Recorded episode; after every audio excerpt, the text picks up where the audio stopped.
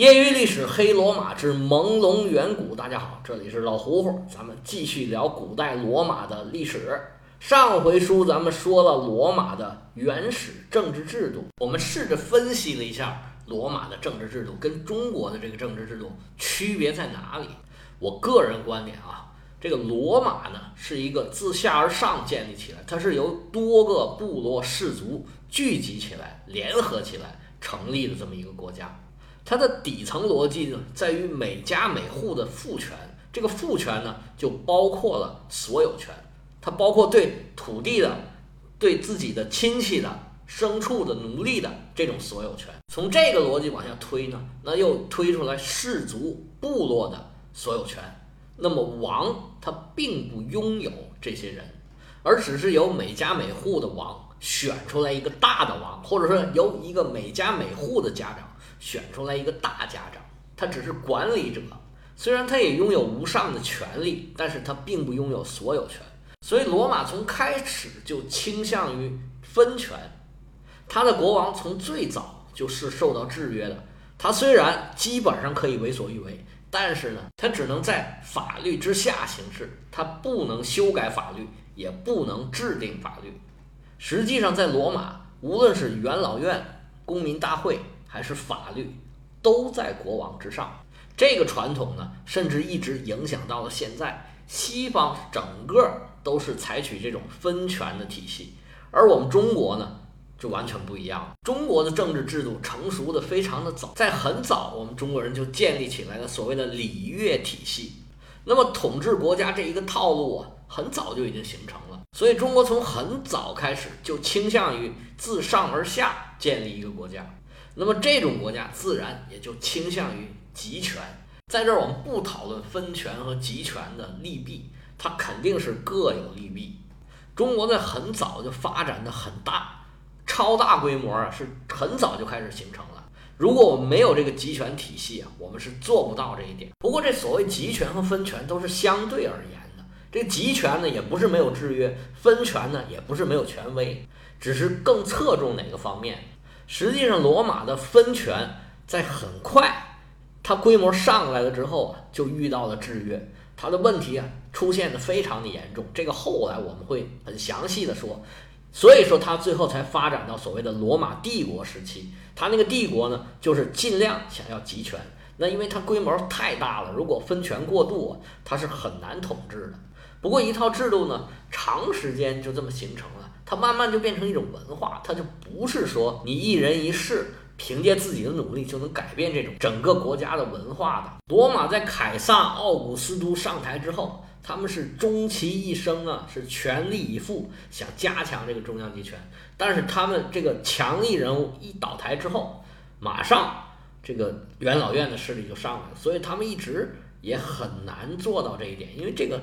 文化是很难改变的，其实政治文化也是一种文化嘛。而跟罗马正好相反的，就是我们中国，在中央集权的道路上啊，可以说是一条路跑到黑。自从秦始皇开始，历朝历代是想方设法挖空了心思想要加强中央集权，到了后来啊，已经是非常阻碍社会的发展了。但是这些王朝想的办法不是分权。而是继续集权，更加集权，最后就走进了死胡同。他没有办法自己出来，只有通过革命把旧制度推倒重来。至于说分权和集权到底哪个好，就好像说一个人到底是胖好还是瘦好，其实太胖太瘦都不好，那肯定是适中最好。但是什么叫适中呢？有的人就喜欢稍胖一点的，有的人就喜欢稍瘦一点的。这个可能就是我们刚才所说的这个文化吧。拉丁的城市建成的时候啊，基本上都应该采取的是这种模式，就是所谓的并区为城。拉丁语里面有个词叫做 “synocismus”，翻译成中文呢就是联合和联动，还有共生的这么一层意思。用在拉丁人最初建成的这个词儿，基本上都会把它翻译成并区为城。这种模式呢。就很形象的说出了这个当时的国王产生的一种方法，而且呢，也是这个制度产生的基础。最初的罗马的国王啊，拥有非常多的特权，首先从外表上，国王就要跟其他所有的人做出巨大的区别。所有的罗马人啊，在罗马城内是不能够坐车的，只能够步行。唯有一个人可以坐车，这个人就是国王。他呢，涂脂抹粉，脸上抹的是红扑扑的，头上戴着黄金做的王冠，手里面拿着象牙做的权杖，身上穿着。紫色的托枷，脚底下穿着一双红鞋。你看这个形象啊，你想想就很有意思。但其实这是什么形象呢？这就是天神的形象，这是国王的外在形象。那么国王有什么权利呢？关于具体的国王的权利，我们上回书已经说了很多了。总结起来啊，应该说是除了立法权之外，所有的权利基本都在国王的手里。总结一下啊，基本上他有行政权、司法权、有财权、有军权，他可以管人、管事儿、管钱，甚至管跟上帝沟通，还管审案。可以说，这位国王是全国唯一一个掌权者，唯一一个当权者，而且他的形象也跟天神差不多。那你看，罗马难道是一个政教合一的国家吗？其实根本就不是，罗马只是把他们的国王打扮成天神，但是并不拿他当天神看，因为从原则上来说，任何一个罗马公民，只要他是罗马公民，他就有可能当上罗马国王。罗马人并不相信君权神授，他只是觉得这个人啊是特别有本事、特别有道德或者特别有运气，而同时呢，我们又需要一位国王，那么。他才当上了国王。所有罗马人都知道，并非君权神授，而是君权民授，是所有的罗马家长选出来这么一个家长，他的权力来源于每一个罗马人。国王尽可以倒行逆施、贪赃枉法、横征暴敛，但是他无论如何也不能随意的改变法律。他想要偏离法律。想要制定法律，他必须通过两个其他的机关，一个是人民会议，一个是元老院。那么我们下面就要说一说这个人民会议是怎么回事儿。人民会议又被叫做公民大会，它的来源按照恩格斯的说法，应该来源于叫做原始的军事民主制。最早提出这个军事民主制的是美国的民族学家，叫做摩尔根。恩格斯基本上就很赞成这个观点。他引用了摩尔根关于这个事儿的定义啊，叫做原话就是这样啊，叫做出于经常性的掠夺的需要，战争以及进行战争的组织，现在已成为氏族生活的正常职能。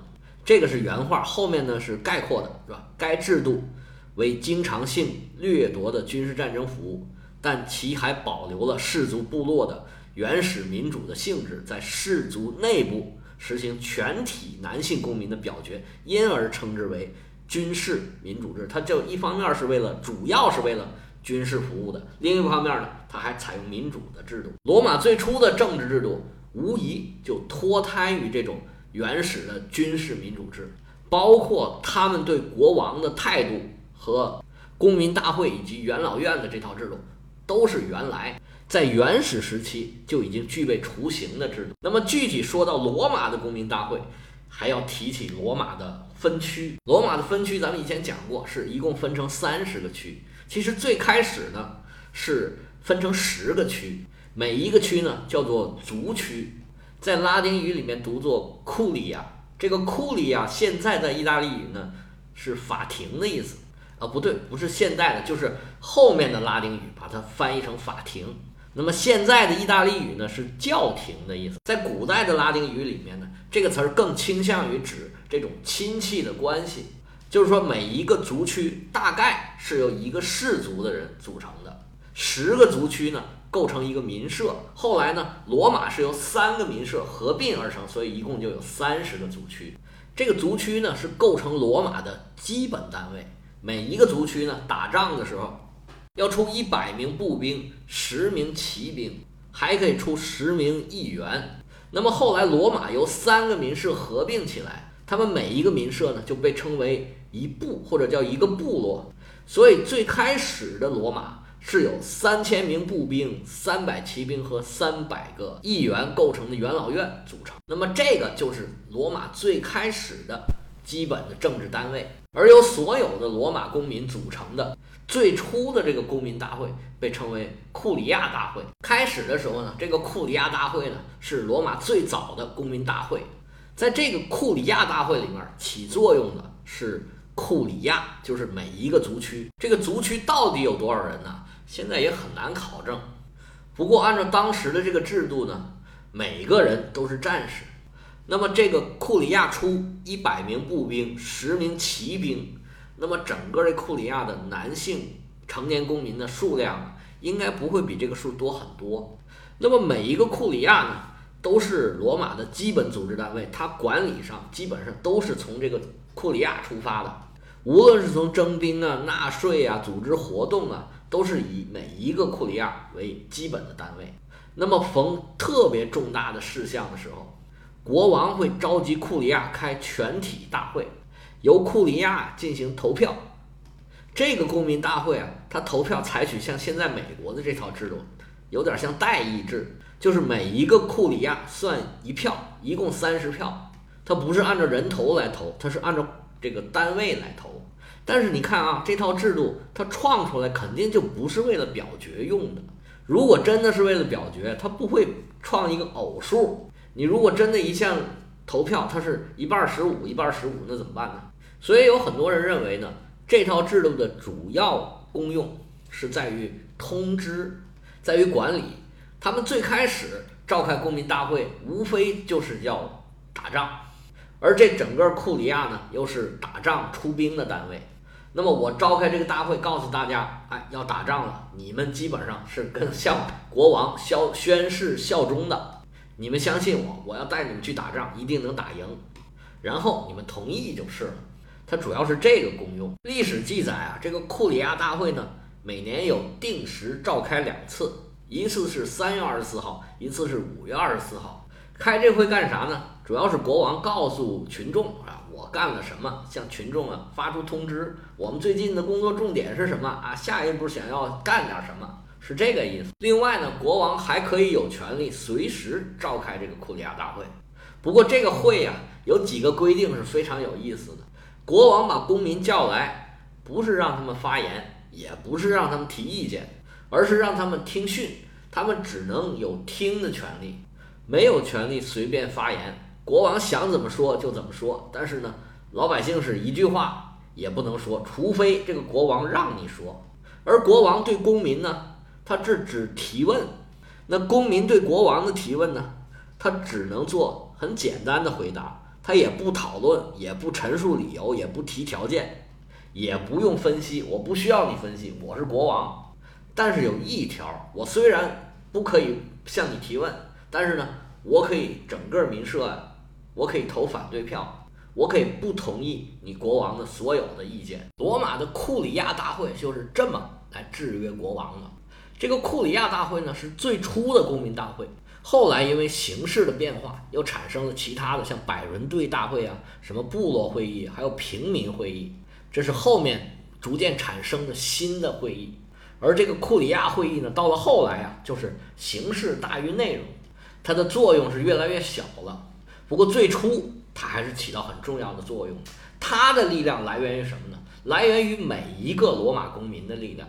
罗马人自始至终都对罗马公民权是非常的重视的。有很多地方呢，它是允许双重公民身份的，在希腊呀和周边一些地区其实都是允许的，但是罗马人是不允许的。不过整个拉丁姆都是这样的。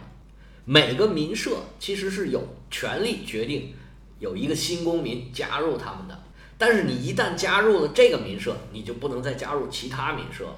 这就像我们现在中国是不允许双重国籍的，你是中国公民，你就是中国公民，你不可能又是其他的国家的公民了。咱们以前说过，罗马对待非公民是非常不友好的，但是在最初的罗马公民是非常平等的，他们在原则上是完全一样的。不管你有钱没钱，这应该是出于他们战争的需要。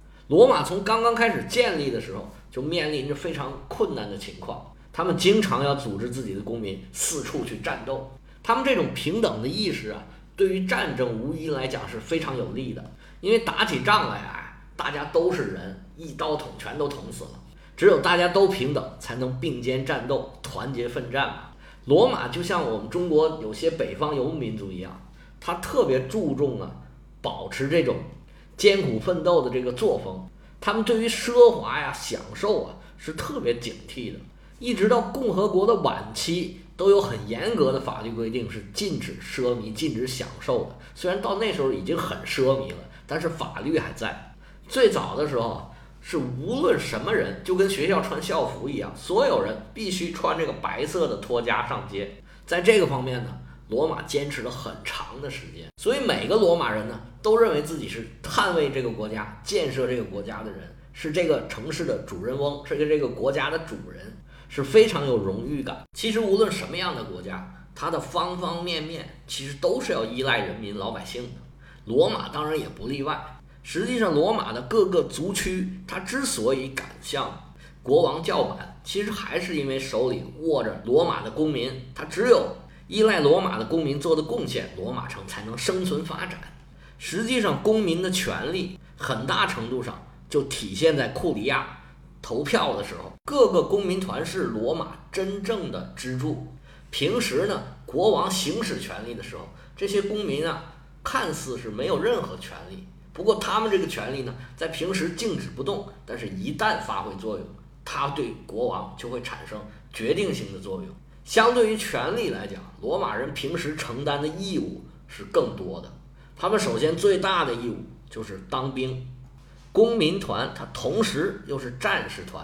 现代英语里面的 people、population 这些词儿，其实都是源于古罗马关于公民的这个词。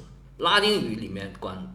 公民叫 populus，在拉丁语里面跟破坏这个词儿是同源的，就是说每一个公民都是战士。在远古的罗马刚刚建成的时候啊，应该是所有罗马公民都是终生服，就是不管什么时候，只要一打仗一叫你去，你就得去。